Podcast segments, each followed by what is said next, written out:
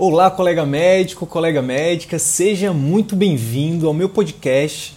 Aqui nesse canal eu vou compartilhar com você conhecimentos teóricos e vivências práticas sobre o tema empreendedorismo médico, o que a escola de medicina não ensina. O meu objetivo é te ajudar, contribuir para que você consiga exercer a medicina com mais excelência, aumentando o seu prestígio na sua área de atuação e assim obter um retorno financeiro compatível com o seu esforço e no final de tudo isso, que você consiga alcançar uma qualidade de vida que poucos até hoje conseguiram.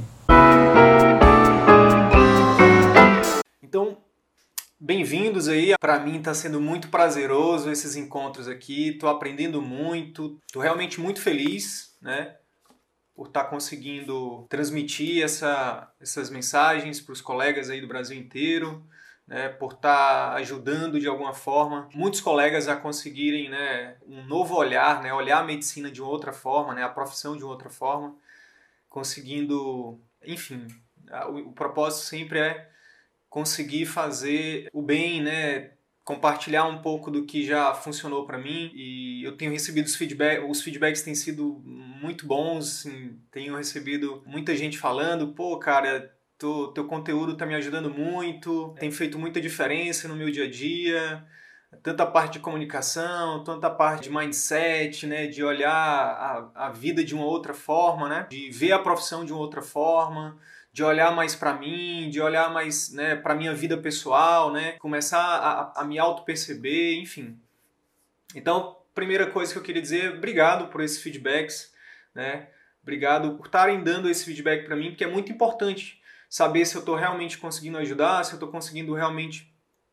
Não só eu, né, mas aqui por, é, é, comigo tem, tem toda uma equipe, tem o Arthur também, que é o, é o parceiro aí do projeto. Né? É, então, para a gente é muito gratificante saber que o nosso trabalho está realmente fazendo uma diferença positiva na vida de vocês. Tá bom? Então, uh, hoje uh, a gente vai falar sobre mercado médico, um panorama mais geral sobre o mercado médico e também falar um pouquinho do passado, do presente e do futuro, né? De forma bem, bem, é, como se fosse uma introdução, tá, pessoal? Hoje sobre mercado médico. É claro que daria para falar muito sobre isso. Falar sobre mercado médico é, é algo muito, muito amplo, tem muito assunto.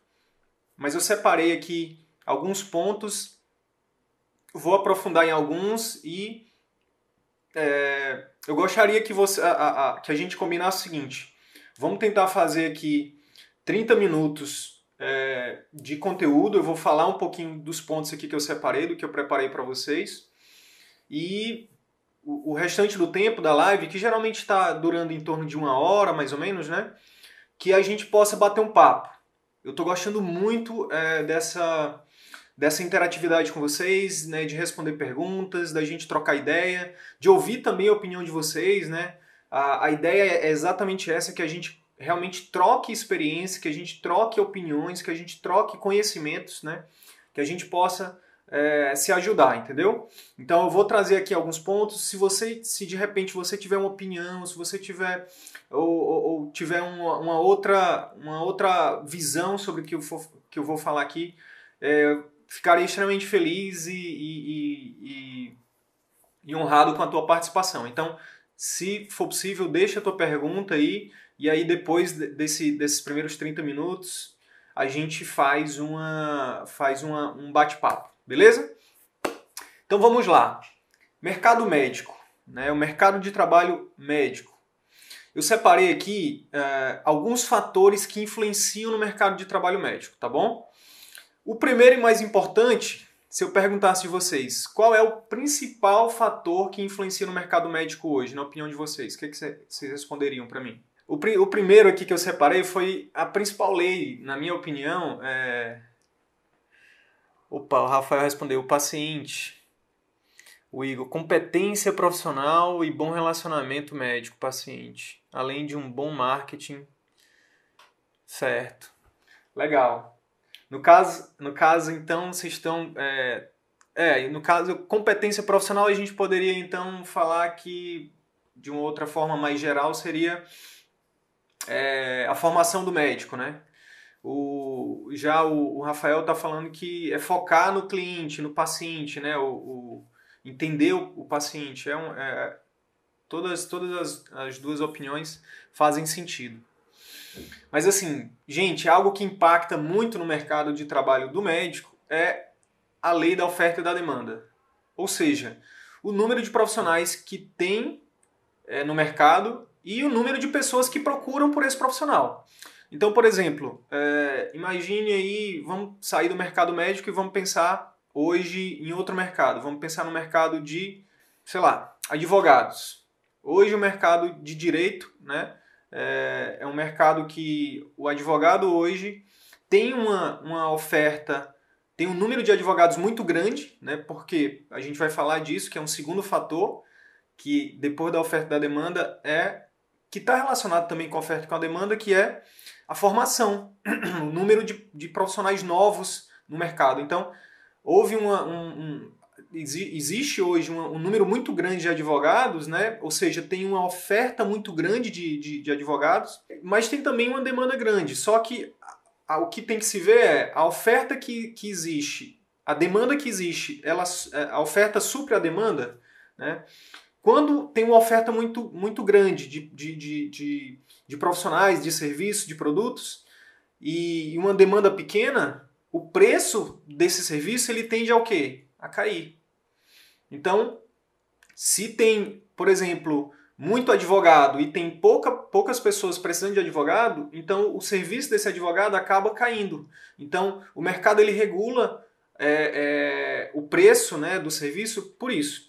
Já, por exemplo, vamos lá, beleza, o advogado em si tem uma demanda muito, tem uma demanda grande, mas não tão grande como, por exemplo, de um juiz. Um juiz tem uma demanda muito maior né? Um juiz tem uma demanda muito maior do que a do advogado, entendeu?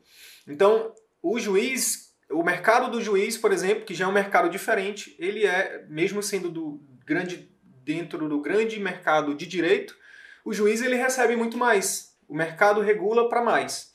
Então, na medicina, poderia, a gente poderia fazer um exemplo seguinte.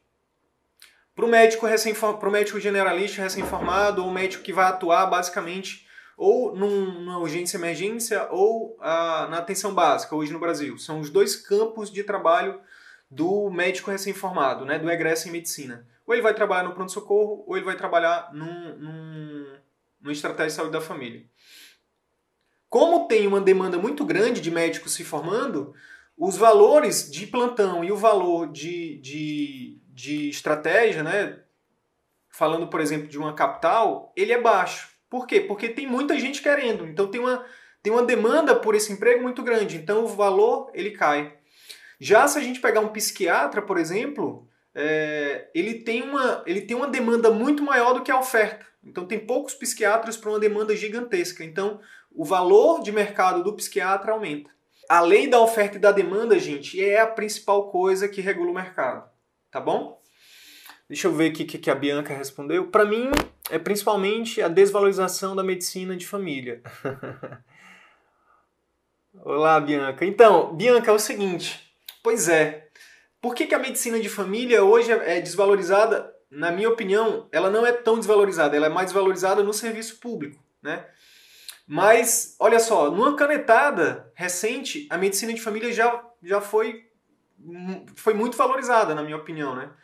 A parte empregatícia, né? a parte de ganhar dinheiro. Então, há um tempo atrás, por exemplo, vamos voltar no, no, no, tempo aí, cinco anos, Bianca. Há cinco anos atrás, antes do Mais Médico, por exemplo, um médico de família que terminava a residência, ele ia trabalhar num, num, numa estratégia de saúde da família, por exemplo, e ganhar a mesma coisa que o médico recém-formado. Então, por isso não, não, havia tanta procura pela medicina de família. Por quê? Porque, pô, por que, que eu vou fazer uma residência que quando eu me formar eu vou ganhar igual um recém-formado? Eu vou continuar aqui ganhando igual, igual já tô, não preciso da residência. Depois do Mais Médico e agora depois do programa Médico pelo Brasil, hoje o médico de família com residência, é, ele vai ter prioridade no programa, então ele pode ganhar aí 30 mil reais. Né? Então, olha a diferença. Né? Então, isso no público. No privado, o, o, médico de família, ele, ele, o mercado tem valorizado muito o médico de família. E a gente vai, eu, a gente vai falar muito de por que isso, né? exatamente durante a live eu vou, vou deixar isso como um, uma, o médico de família, eu vou deixar isso como uma transversalidade desse conteúdo de hoje. Por quê? Porque dependente de como o mercado regula, o, o, a especialidade pode crescer ou ela pode diminuir. Né? Então eu vejo a medicina de família como um crescimento exponencial dentro principalmente do mercado privado. E agora no público também, depois dessa última medida provisória aí, a tendência é que o médico de família seja cada vez mais valorizado. Vamos lá. O Paulo está colocando aqui, muitas faculdades abrindo curso de medicina, turmas sendo formadas com números exorbitantes de alunos, algumas com mais de 100 alunos. Pois é, exatamente. Justamente por isso que você falou. Ah, legal. Gente, é, a gente vai falar. O segundo ponto, Paulo, que a gente vai falar é sobre formação, tá bom? Mas vamos então. Eu trouxe aqui alguns dados para falar com vocês sobre a questão da, da lei da oferta e da demanda. Os, a, a minhas referências, gente, é, é, é o Estudo Demografia Médica, tá? De 2018. Eu ainda não peguei o de 2019, eu estou com os dados de 2018, tá bom?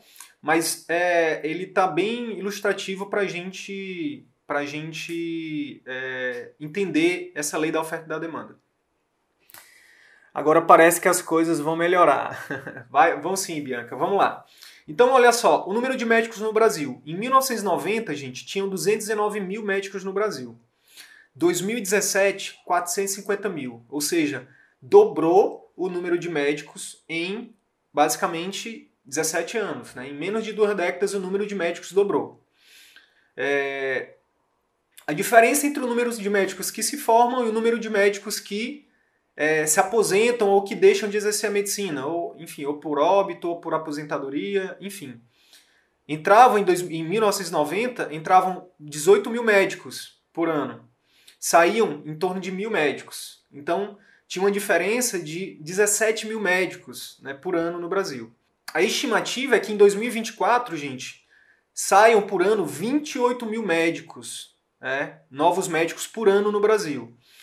E uh, a, a, a, média de que, de que a estimativa de pessoa, de médicos que vão deixar de, de, exercer a profissão é de mais ou menos 2 mil médicos. Então, vai ter uma diferença de 26 mil médicos né, em 2024 no Brasil. Ou seja, muitas vagas, muitos médicos que continuarão, né? É, é, antes eram 18, agora vão aumentar para cerca de 26 mil médicos novos no Brasil. que mais? Mulheres já representam metade da categoria hoje no Brasil, sendo que, principalmente entre os médicos mais jovens, as mulheres já são a maioria, tá bom? Metade dos médicos do Brasil hoje, 54% dos médicos, eles estão residindo nos estados de São Paulo, Rio de Janeiro e Minas Gerais. Ou seja, o Sudeste concentra 54% dos médicos do Brasil, tá? Tá, qual a importância da gente saber esses dados até agora? Vamos lá. Primeiro, o número de médicos tem, tem aumentado de forma assustadora, né? É, se você está apenas, por exemplo, atuando ou em pronto-socorro ou se você não tem um diferencial, o seu valor de mercado é igual ao da maioria, você tende a ser uma commodity, você tende a ser algo comum, você tende a ser um médico que a qualquer momento você pode simplesmente ficar sem o seu emprego, seja público, seja privado. Por quê? Porque o número de médicos está aumentando, gente. Se tem muita oferta, o que, que vai acontecer com a demanda? A demanda ela não está acompanhando a oferta. Se tem muita oferta, o que, que vai acontecer com o valor de mercado? Vai cair, gente. Então hoje, se você, por exemplo, está dando plantão e ganhando mil reais no plantão, a tendência é que o valor do plantão diminua. Se você hoje está ganhando 10 mil reais numa unidade básica, trabalhando no interior, trabalhando na policlínica, trabalhando no hospital, ganhando 10 mil por mês, a tendência é que você vá, que esse valor vá cair. Então, por que, que é importante então a gente entender isso? Para que desde já a gente se prepare, para que desde já eu, eu entenda melhor né, o, o mercado e que eu me prepare para quando 2000, para quando 2030 chegar e tiver 700 mil médicos no Brasil, eu não é, fique numa situação complicada. Que quando chegar 2024, 2030, eu já consiga estar entre dentro das especialidades, dentro não só dentro das especialidades, mas que eu consiga me posicionar de forma que eu não seja tão impactado pelas mudanças do mercado, entendeu? esse é o, é, é, é o grande objetivo desse conteúdo de hoje. Abrir os seus olhos para que você enxergue que a medicina está mudando de uma forma muito rápida, né? É, o mundo já mudou, a medicina já mudou, e se a gente não se atualizar, se a gente não se. não só se atualizar, se a gente não se é, é, é, adiantar as tendências, a gente tende a ficar numa situação muito difícil, gente. Tá bom? Hoje, fala isso, vou, vou dar um exemplo prático aqui de Manaus. Aqui em Manaus tem uma cultura muito forte de cooperativa. Então tem muitos colegas que ganham 30, 40, 50 mil reais dando plantão em cooperativa. O Estado, então a cooperativa é o Estado que paga, né? A cooperativa é uma empresa médica terceirizada que o Estado contrata para dar plantão. Então, imagine um colega que está, que, que, por exemplo, aqui, se você der um Google aí, você vai ver que a situação dos cirurgiões, por exemplo, em Manaus, está extremamente complicada, gente. Tem cirurgião que ganhava 30, 40, 50 mil aqui em Manaus, que o Estado está sem pagar 3, 4, 5 meses. Imagina como é que essas pessoas estão hoje. Como é que está a vida dessas pessoas que já não tem mais cheque especial, que já fez o segundo, o terceiro, o quarto empréstimo, entendeu? Que a cooperativa já gastou todo o fundo que tinha, que já fez empréstimo também, empréstimo em cima de empréstimo, entendeu? Dívida em cima de dívida, vendendo as coisas que tem para poder manter o padrão de vida, entendeu?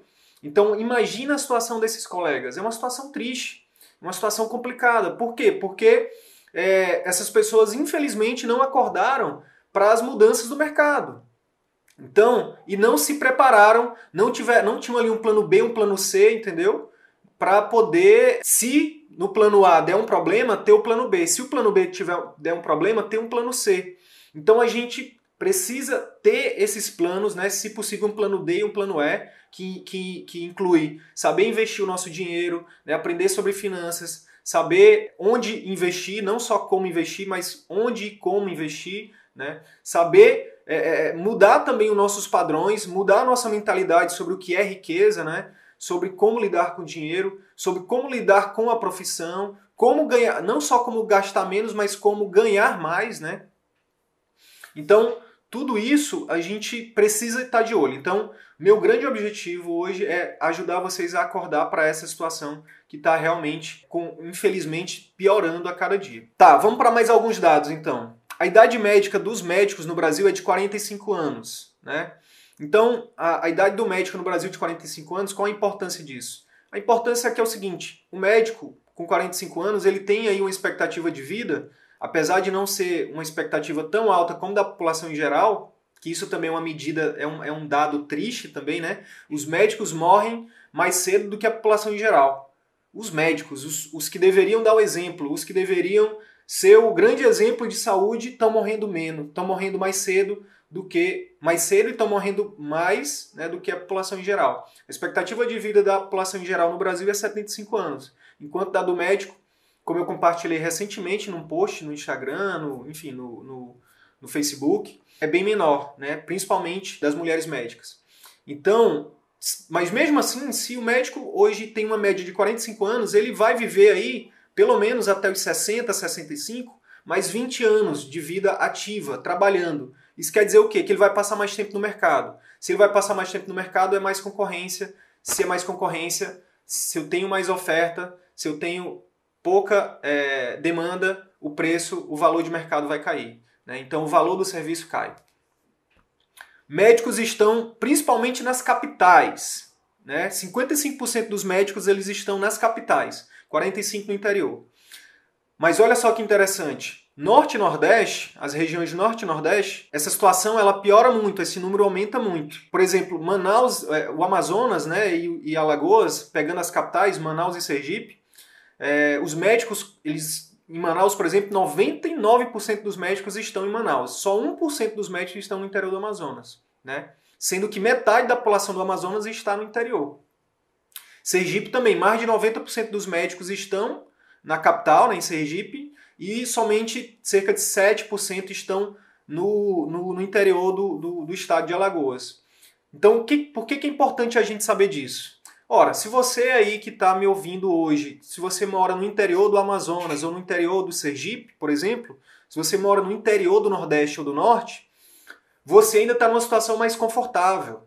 Se você aprender as habilidades que eu venho falando aqui, tanto as habilidades é, é, de comunicação, tanto as habilidades de gestão, de marketing, de vendas, de, de como é, é, é oferecer um serviço para o seu paciente mais diferenciado, de como é, captar clientes de forma diferenciada, de como fazer uma consulta médica mais efetiva, de como fazer um pós-consulta mais efetivo, você tem aí um, um mercado médico, aí, uma vida de baixa concorrência maior. Entendeu? Então você tem como se posicionar logo, você tem como ser pioneiro, você tem como se posicionar né, e ganhar bastante dinheiro aí nos próximos, é, nos próximos anos, antes do mercado da bolha da medicina estourar. Porque é, é, o que vai acontecer nos próximos anos é isso: vai estourar a bolha da medicina. O que, que significa isso? Significa que os valores de mercado vão cair muito, gente. Vão cair muito.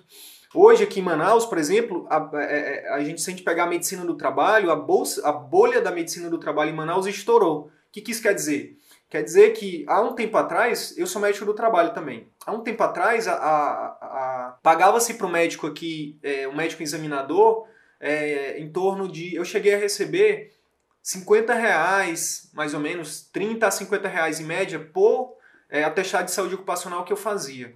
Hoje tem colegas recebendo 10 reais por um ASO, por um atestado de saúde ocupacional que ele faz. E aí ele ganha na quantidade, faz, sei lá, 150 ASOS por dia, atende 150 pessoas num ritmo industrial. Qual o problema disso? O problema disso é que ele está se escravizando, ele está arriscando a profissão dele, porque um erro, um erro que ele cometa, algum paciente desse que ele está colocando lá como apto, que o paciente não era apto, ele pode ser simplesmente processado, ele pode perder o direito de exercer a profissão. Então, aqui, em alguns locais, a bolha da medicina já está estourando. Né? Em alguns locais, a, a, o modelo de clínica popular está estourando também, né?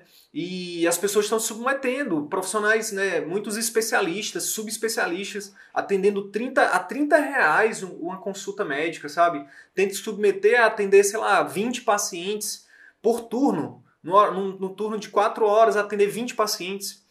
E aí eu pergunto para vocês, qual é a resolutividade de uma consulta dessa? De se a gente, se a gente fizer uma conta rápida, vamos botar o, 16 pacientes por turno de 4 horas, dá 15 minutos uma consulta. Agora imagina um, um paciente obeso, paciente diabético, hipertenso, é, com problema familiar. Por exemplo, essa semana eu atendi um paciente que, olha só o caso dele: obesidade mórbida, diabetes descompensado, hipertensão descompensada, depressão, né, síndrome do pânico, tudo isso diagnosticado já com tratamento. Ele tinha uma maleta de remédio desse tamanho, 200 mil receitas, 200 mil exames, é, com problema familiar sério. A filha com, com, foi recentemente diagnosticada com, com, com HIV, problemas familiares, enfim, aí tudo junta um círculo, um, é um ciclo vicioso da, da, da, da, doença com problema familiar, com problema social, com problema no trabalho. E aí a, as doenças descompensaram, né, todas, né, as emocionais, as físicas, e ele não estava conseguindo trabalhar e ele não conseguia. E aí, como ele não trabalhava, ele, enfim, adoeceu e gastando muito dinheiro com remédio, e aí não tinha mais. Aí desenvolveu problema financeiro. Aí eu pergunto para você, como é que eu vou atender um paciente desses em 15 minutos? Ou menos do que isso. E registrar tudo no prontuário, e solicitar exames, e, e, e fazer receita, e notificar, e encaminhar. Como que eu vou fazer isso em 15 minutos, gente? Como que eu vou fazer isso em 10 minutos? É humanamente impossível. Qual a resolutividade? Qual a chance desse paciente voltar comigo se eu não fizer um atendimento adequado dele? Entendeu? Então, é por isso que não adianta você se submeter a isso, porque você vai ter baixa resolutividade, seu paciente não vai voltar. Se ele voltar, ele vai voltar pior. Você vai se frustrar porque chega um momento você não consegue ver, você só vai, você vai se sentir cansado, você vai sentir e o paciente vai voltar sempre pior e você vai olhar para você mesmo e vai dizer: "Meu Deus, o que é que eu estou fazendo com a minha vida? Foi para isso que eu, que eu me sacrifiquei para fazer medicina?" Não, gente, não foi para isso. Eu tenho certeza que não foi. Então, é importante entender que, que a bolha da medicina está estourando e que a gente tem a oportunidade, se a gente entender o mercado de trabalho de forma adequada, de se posicionar melhor. Então, entender que que, que a maioria dos médicos no, no, Se você está na capital, por exemplo, você tem que entender que você tem que se diferenciar o mais rápido possível. Você tem que buscar se capacitar, se qualificar, né, aprender essas habilidades, se posicionar, fazer uma consulta adequada, fidelizar clientes, captar clientes, né? Envelopar seu produto de uma forma adequada, sair dessa corrida dos ratos, desse aprisionamento, né? dessa escravidão que é trabalhar apenas por número, produtividade, produtividade, produtividade, né? e começar a pensar em trabalhar com qualidade, né? por, por performance, né?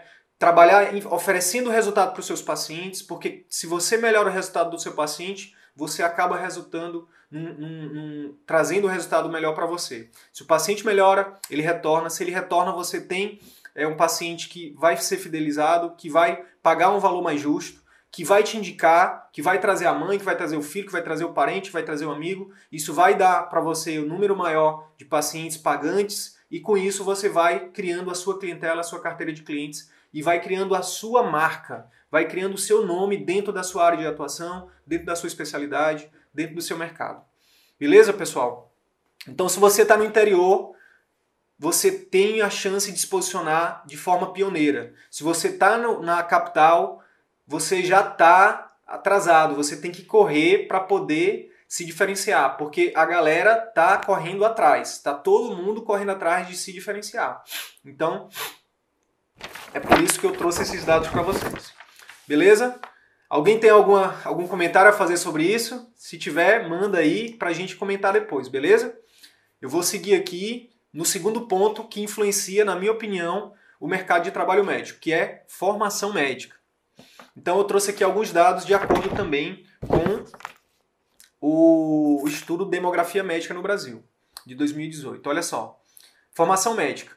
Em 2017, gente, tinha no Brasil 289 escolas médicas, tá bom? 289 escolas. Sendo que são 29.271 vagas por ano. A cada ano estão abertas cerca de 30 mil vagas para novos médicos no Brasil por ano, tá bom?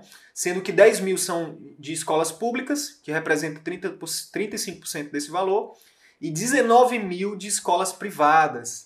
Então hoje, 65% da, do ensino médico se dá em escolas privadas, em, em universidades privadas, tá bom? Dado interessante, até 1980 existia no Brasil apenas 26 escolas médicas, tá bom? Entre, 90, entre 1987 a 2007 foram abertas 93 novas escolas médicas no Brasil e de lá para cá, de 2008 a 2017, 2018, foram 170 nova, novas escolas médicas no Brasil. Por que, que isso é um dado relevante da gente entender? Muito simples. Eu falei para vocês que eu ia falar sobre o mercado de trabalho no passado, no presente e no futuro, não foi? Então vamos lá. Esses dados eles ajudam a gente a entender esse mercado como era no passado, como é no presente, como vai ser no futuro. Vamos lá.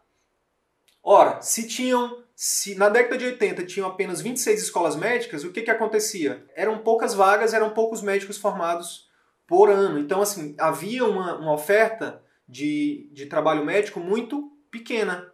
E a demanda era o quê? Gigantesca. Se tem uma demanda gigantesca e uma oferta pequena, qual era o valor do mercado do trabalho, da força de trabalho? Era muito alta, gente. O médico ganhava muito dinheiro nessa época. O médico escolhia, ele tinha, sei lá, 5, 10 empregos, entendeu? E não dava conta. Nessa época aí, foi como eu falei na live passada, médicos, dentistas, né? Dentistas também porque med... Eh, eh, dentista trabalha, trabalha muito com procedimento, então o procedimento dá muito dinheiro. Então, o que acontece? Médico, dentista, nessa época aqui, tinha que pagar gente para levar dinheiro todo dia para o banco, sacolas e sacolas de dinheiro para o banco. Por quê? Porque era muito dinheiro, era muita gente, entendeu? Uma demanda muito grande, uma oferta muito baixa. O que, que aconteceu? Entre 87 e 2017, triplicaram o número de escolas, né? Então, a demanda que era grande continuou grande, mas a oferta aumentou um pouco. Logo, a, a, o valor do, do, do, da força de trabalho médica diminui. O que, que aconteceu de 2000, 2008 para cá? O número de escolas médicas, boom, deu um boom, entendeu?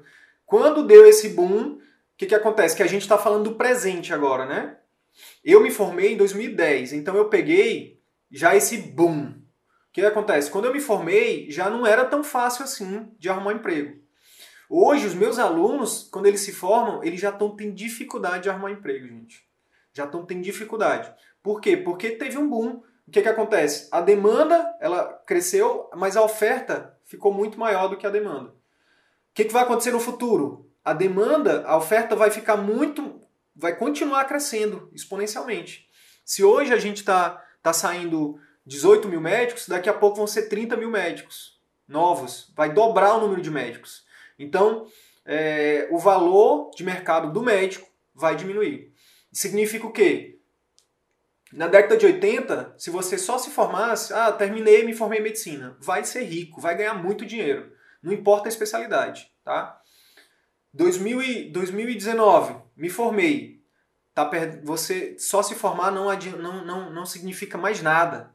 Você já tem que correr para a residência, você já tem que correr para se posicionar, para saber fazer marketing, para saber se comunicar com o paciente. Pra, você tem que fazer, na verdade, dentro da, da formação médica, enquanto você tem a formação técnica científica, você tem que começar a formação não tradicional. Aprender a, a fazer gestão, aprender a fazer marketing, aprender a, a fazer uma consulta adequada, aprender a, a, enfim, tudo isso que a faculdade não ensina. Por quê? Aprender a, lidar com o tempo, a gerir o tempo, a gerir pessoas, a, a, ser um líder, né? aprender, enfim, todos esses conceitos que eu venho falando aqui todos os dias. Por quê? Porque se você deixar para aprender isso só quando você se formar, os colegas que começarem antes de você já vão estar na tua frente, entendeu? Então, se o mercado, se o mercado médico era competitivo, sempre foi, agora vai ser muito mais competitivo, gente. Vai ser muito mais competitivo tá bom? Olha só, uma coisa que, que piora esse cenário. Os indicadores, as pesquisas têm mostrado, né, através de alguns indicadores de qualidade e de desempenho, que as escolas privadas elas têm um índice né, de, de desempenho, de qualidade que é inferior às escolas públicas. E eu acabei de dizer que 65% da formação médica é proveniente de escolas privadas. O que, que isso quer dizer? Que a formação médica tem piorado, gente. Lembra que eu, eu já falei isso em outras lives, a formação médica tem piorado. E que, o que, que isso quer dizer? O que, que isso impacta na minha vida? Eu, é, também é simples. Se a formação médica tem piorado, o que, que acontece? Se um médico erra, não é só o médico que errou que vai pagar por aquilo.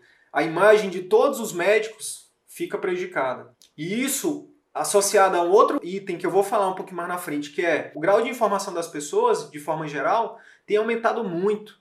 Isso quer dizer então que a população está mais informada. Isso quer dizer que, que se você comete um erro hoje, é totalmente diferente de quando você cometia um erro na década de 80 e de 90, onde não tinha internet, onde o nível de informação, de instrução das pessoas era muito mais baixo.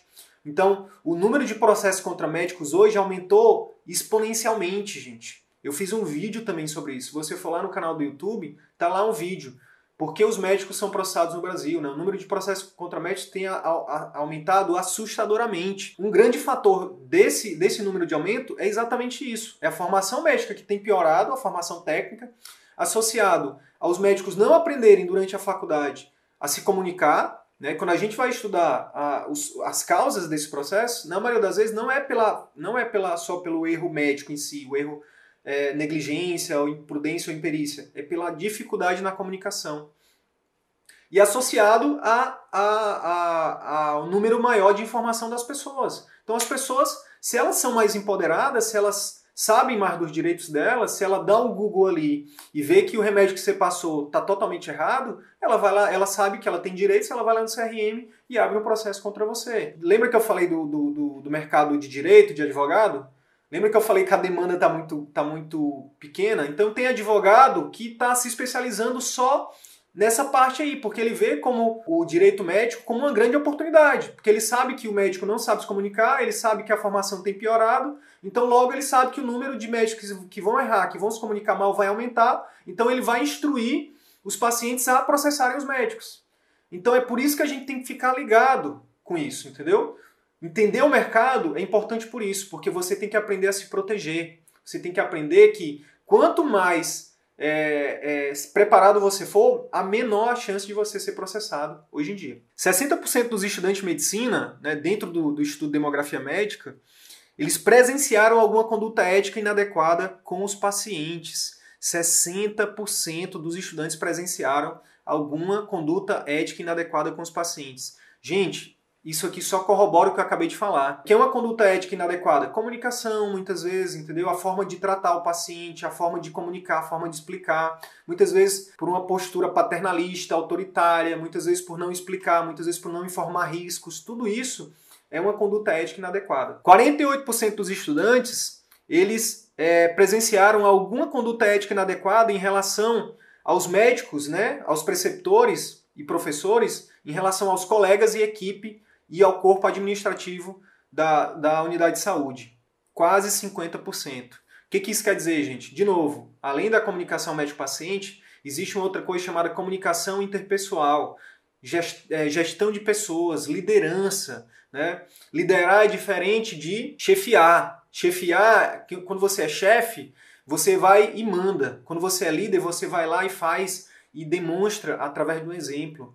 E você é empático, e você ensina, entendeu? Essa é a grande diferença. Para você ser um líder, para você liderar uma equipe, você tem que demonstrar competência técnica, competência humana, competência de gestão, competência emocional.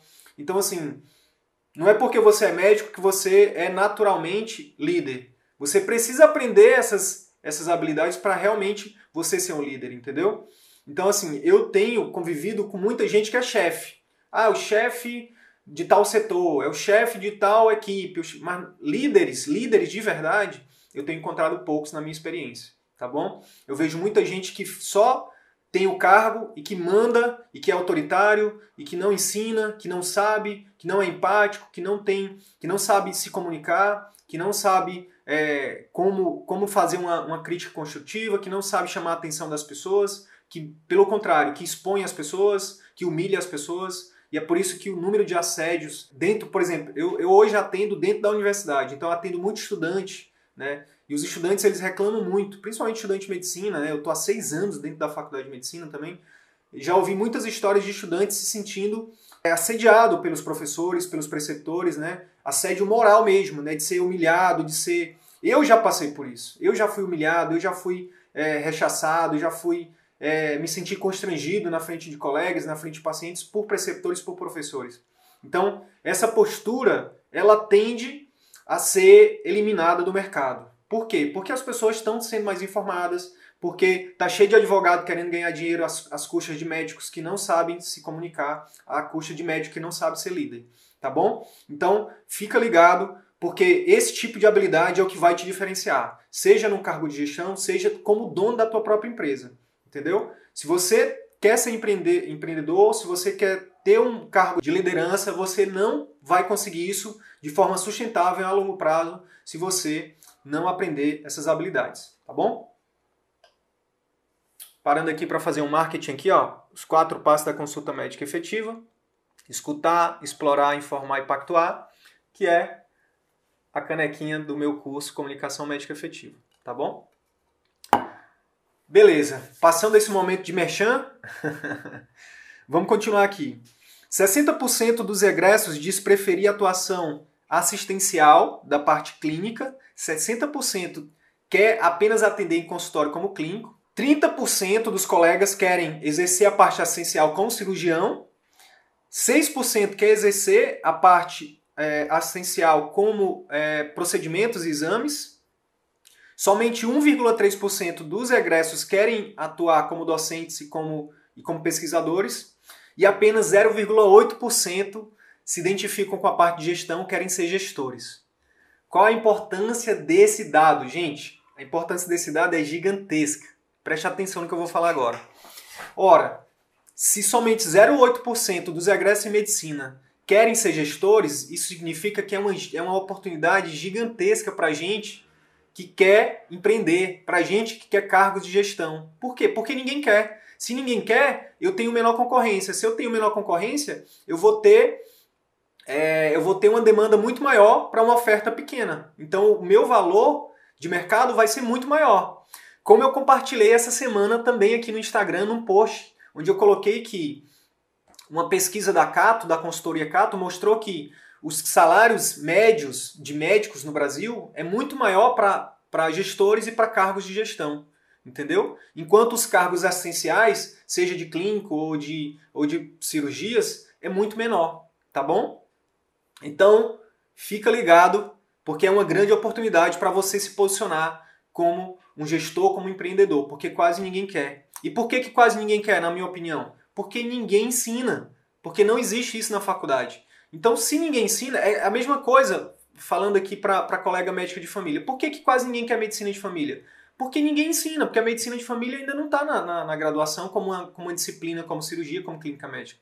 Por quê? Porque a partir do momento que tiver medicina de família na graduação, a, a partir do momento que tiver habilidade de comunicação na, na graduação, a partir do momento que tiver gestão, empreendedorismo, marketing, nananã, na graduação, as pessoas vão ver a importância disso para o mercado de trabalho e aí isso vai. É, muita gente vai se interessar mais, entendeu? E aí, só que isso vai acontecer, tá bom? Isso é, é uma questão de tempo para acontecer. Mas você que está vendo esse vídeo agora, é extremamente importante você entender que quanto mais cedo você começar, maior a chance de você ser pioneiro, maior a chance de você ter uma oferta maior, de você ter um ganho maior, né, antes da demanda, enquanto a demanda está grande, porque depois, quando a oferta aumentar, a demanda vai diminuir e o seu valor de mercado vai diminuir, entendeu? Então, por isso que hoje o médico de família que está na iniciativa privada, ele é um, um profissional extremamente requisitado. Deixa eu dar um exemplo para vocês. Teve um colega que perguntou recentemente: Ah, é, eu gosto dessa área de medicina de família e tal, só que o mercado não paga bem. Deixa eu falar uma coisa para ti, colega. Todo dia eu faço parte de um grupo de médicos de família do Brasil inteiro, né? Que é um, que é um grupo de médicos de família da iniciativa privada.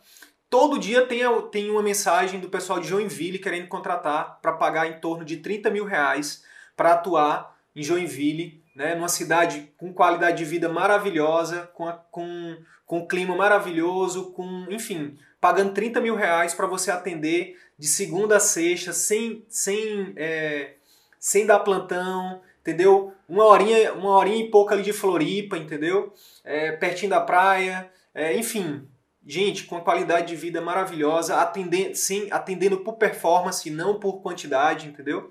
Todo dia tem. A Mil, hoje, ela está focando muito no médico de família. Hoje também, em São Paulo, no Rio, onde a Mil, por exemplo, está tá, tá desenvolvendo esse projeto, eles estão pagando muito bem para o médico de família, para atender também por performance, para cuidar ali, para acompanhar o paciente pela vida toda, entendeu? Para fazer um atendimento de qualidade, com habilidade de comunicação, uma consulta efetiva, entendeu? Então, assim, o médico de família, anota o que eu estou te falando. Se você quer medicina de família e você está preocupado com o seu salário, quanto você vai ganhar, se prepara porque você vai escolher onde trabalhar, seja no público, seja no privado. Por quê? Porque a tendência mundial é reduzir custo, é melhorar o atendimento, é focar em mudança de estilo de vida das pessoas e isso o médico de família sabe fazer muito bem. Beleza? Então vamos lá. Gente, aqui a gente finaliza essa parte de dessas, esses, eu falei de dois fatores principais, né, que influenciam no mercado de trabalho médico. Tem mais, tem mais outros fatores aqui que eu, que, eu, que eu separei que eu acho que vale a pena a gente deixar para a próxima live.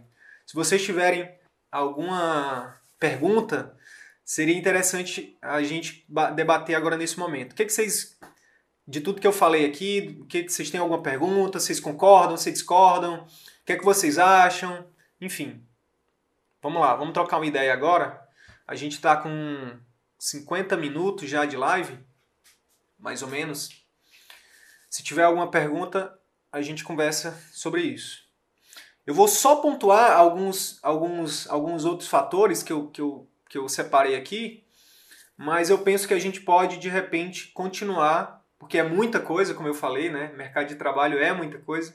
A gente pode pontuar isso na próxima live, mas eu, enquanto vocês fazem as perguntas aí, eu vou pontuar aqui de forma rápida.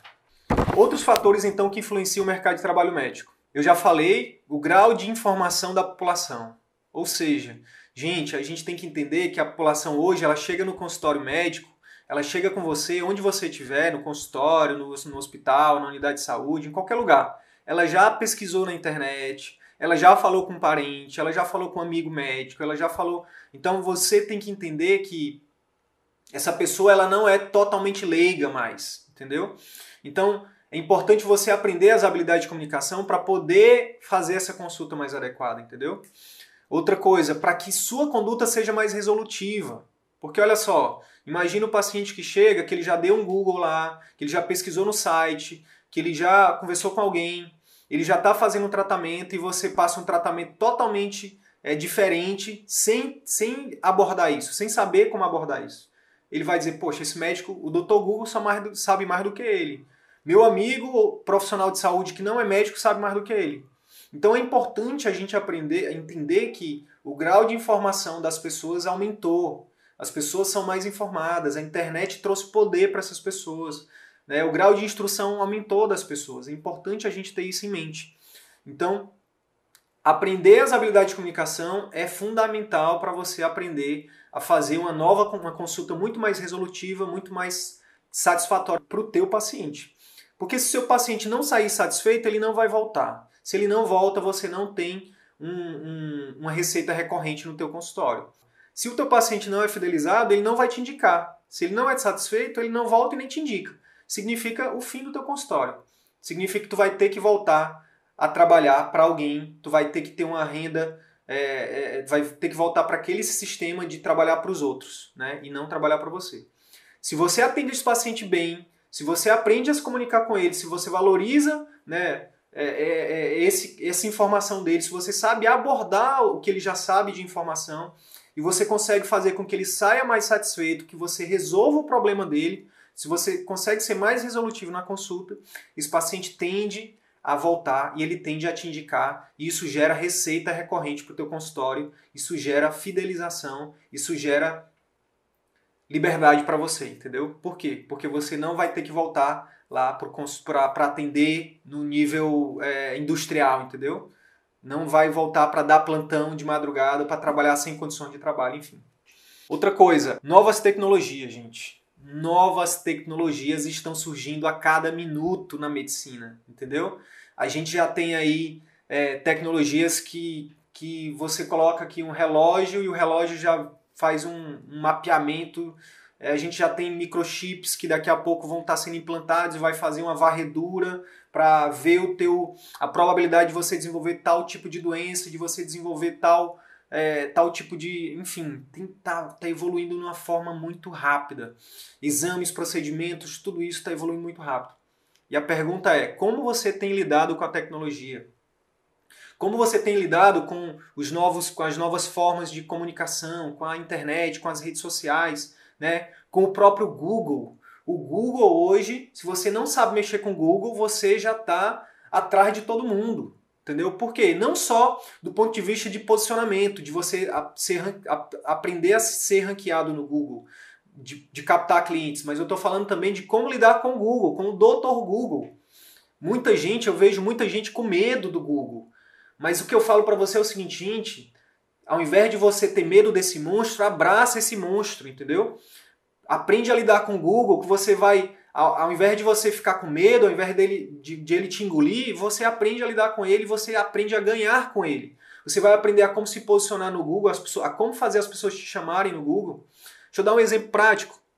Essa semana eu recebi uma ligação de uma pessoa que ela ela está fazendo uma pesquisa aí de um grande laboratório, de uma empresa multinacional, e aí ela é, vai me pagar, aí perguntou se eu estava interessado em, em, em, participar de uma pesquisa deles lá. E aí eu já ia dizer não. Aí ela disse: então, doutor, para todas as pessoas que estão participando dessa pesquisa, a gente está pagando 550 reais só pela participação na pesquisa. Aí eu, hum, fale mais sobre isso. E aí eu vou fazer a pesquisa, 550 reais. Estou ali de boa em casa, vou responder algumas perguntas. 550 reais vai entrar na conta. Mas por que, que eu estou falando isso para vocês? Aí eu perguntei, como é que você me achou? Como é que você descobriu meu número? E aí ela disse, eu dei um Google. E aí foi, eu estou procurando médicos de família né, em todos os estados do, da, do, do, Brasil. E quando eu dei, quando eu botei Amazonas e, e botei médicos de família, você foi o único que apareceu. Olha só. Entendeu? E vocês acham que os pacientes procuram como a gente também? É pelo Google, gente. A gente não pode negligenciar isso. A gente não pode simplesmente, ah, não, eu não vou, eu não vou me atualizar, eu não quero saber desse negócio de eu, eu sou anti, anti-tecnologia. Se você é anti-tecnologia, eu tenho que te dizer o seguinte, que, que os teus dias na medicina estão contados, porque a tecnologia tem crescido de forma assustadora, avassaladora e exponencial. O meu conselho para você é que você aprenda a lidar com ela. Não só do ponto de vista de marketing, mas do ponto de vista de trazer o seu paciente para perto de você. Então, como é quando o paciente chega e fala assim, quando ele chega, que eu vejo que ele já usa termos técnicos, que ele já está pensando no diagnóstico, eu falo: Você chegou a pesquisar antes? Aí ele fala: Sim, eu pesquisei. Eu falei no Google? Aí ele: Sim. Aí eu: Legal. Como é que eu faço, gente? E aí pode ficar essa dica para vocês, uma dica prática. Tem um site, se eu não me engano, é do, do Albert Einstein, que é um site mais confiável, que teve uma curadoria feita por médicos. Então eu digo: Olha, o site que eu, que eu recomendo para você pesquisar é o site do Albert Einstein. Eu dou lá um Google na frente do paciente e digo para ela qual é o site para ela pesquisar. E eu, e eu legitimo isso para ela. Eu falo, olha, muito bem, é isso mesmo, tem que pesquisar, tem que se informar, é isso mesmo. Com isso, o que, que eu faço? Eu não bato de frente com ela, eu não digo que ela está errada, eu só recomendo que você utilize esse site aqui que ele é mais confiável. Outra coisa, aí o que, que eu faço? O que, que eu faço? Eu digo, olha, então, eu tenho um canal no YouTube. Você que gosta de Google, entra lá no meu canal e tem umas dicas lá de saúde também. Eu já trago ela para perto de mim. Eu uso a tecnologia a meu favor, entendeu? Outra coisa, eu falo, olha, é, é importante a gente ter né, é, a ideia da, da, tecnologia, da gente se informar, mas é importante também você ter alguém, algum médico de confiança. E aí a paciente geralmente nessa hora fala, então, doutor, por isso que eu vim com o senhor. Entendeu? Então, é uma paciente que eu gero vínculo, que eu não brigo com o Google. Eu falo que o Google é um quê? é um aliado meu, entendeu? E aí eu já dou ali meu canal do YouTube para ela, eu já falo do Instagram, eu já falo do, do, Facebook, se for o caso, entendeu? Mas enfim, o que, que eu tô querendo dizer? O que, que é importante para você, colega? É que você utilize a tecnologia a seu favor. Outra coisa, telemedicina. Ai meu Deus, a telemedicina vai vir vai tomar meu emprego. Não, gente. Só, a medicina só, a telemedicina só vai tomar seu emprego se você não se diferenciar. Se você for igual a todo mundo. Se você for igual a todo mundo, não é a telemedicina que vai tomar teu emprego. É qualquer outro colega vai tomar teu emprego, entendeu? É qualquer outra pessoa vai tomar teu emprego. Deixa eu te dizer uma coisa. Pesquisando sobre comunicação médica, é que eu descobri que, na verdade, hoje, o médico que não fideliza, o médico que não atende bem o paciente, o médico que não se diferencia, ele já está perdendo o emprego para o balconista da farmácia, para o farmacêutico, para o enfermeiro, para o técnico de enfermagem, para a agente comunitário de saúde, para o parente mais próximo do paciente, para o pajé, enfim, para alguém que sabe ouvir o paciente, para alguém que sabe é, entender esse paciente, para alguém que sabe demonstrar empatia para esse paciente, para alguém que gera vínculo com esse paciente. Então, não é a telemedicina que vai tomar o teu emprego. O que vai tomar o teu emprego, o que vai fazer você perder o seu emprego é você, se você não se diferenciar. Se você não buscar aprender como melhorar o resultado do teu paciente, a como fidelizar o teu paciente, a como gerar mais resultado para ele, tanto do ponto de vista de saúde quanto do ponto de vista de relacionamento. Então é isso. Se de alguma forma esse conteúdo agregou algum valor para a tua carreira médica, eu vou te fazer dois pedidos. O primeiro é que você compartilhe esse episódio com seus amigos médicos, pelos grupos de WhatsApp, nas suas redes sociais.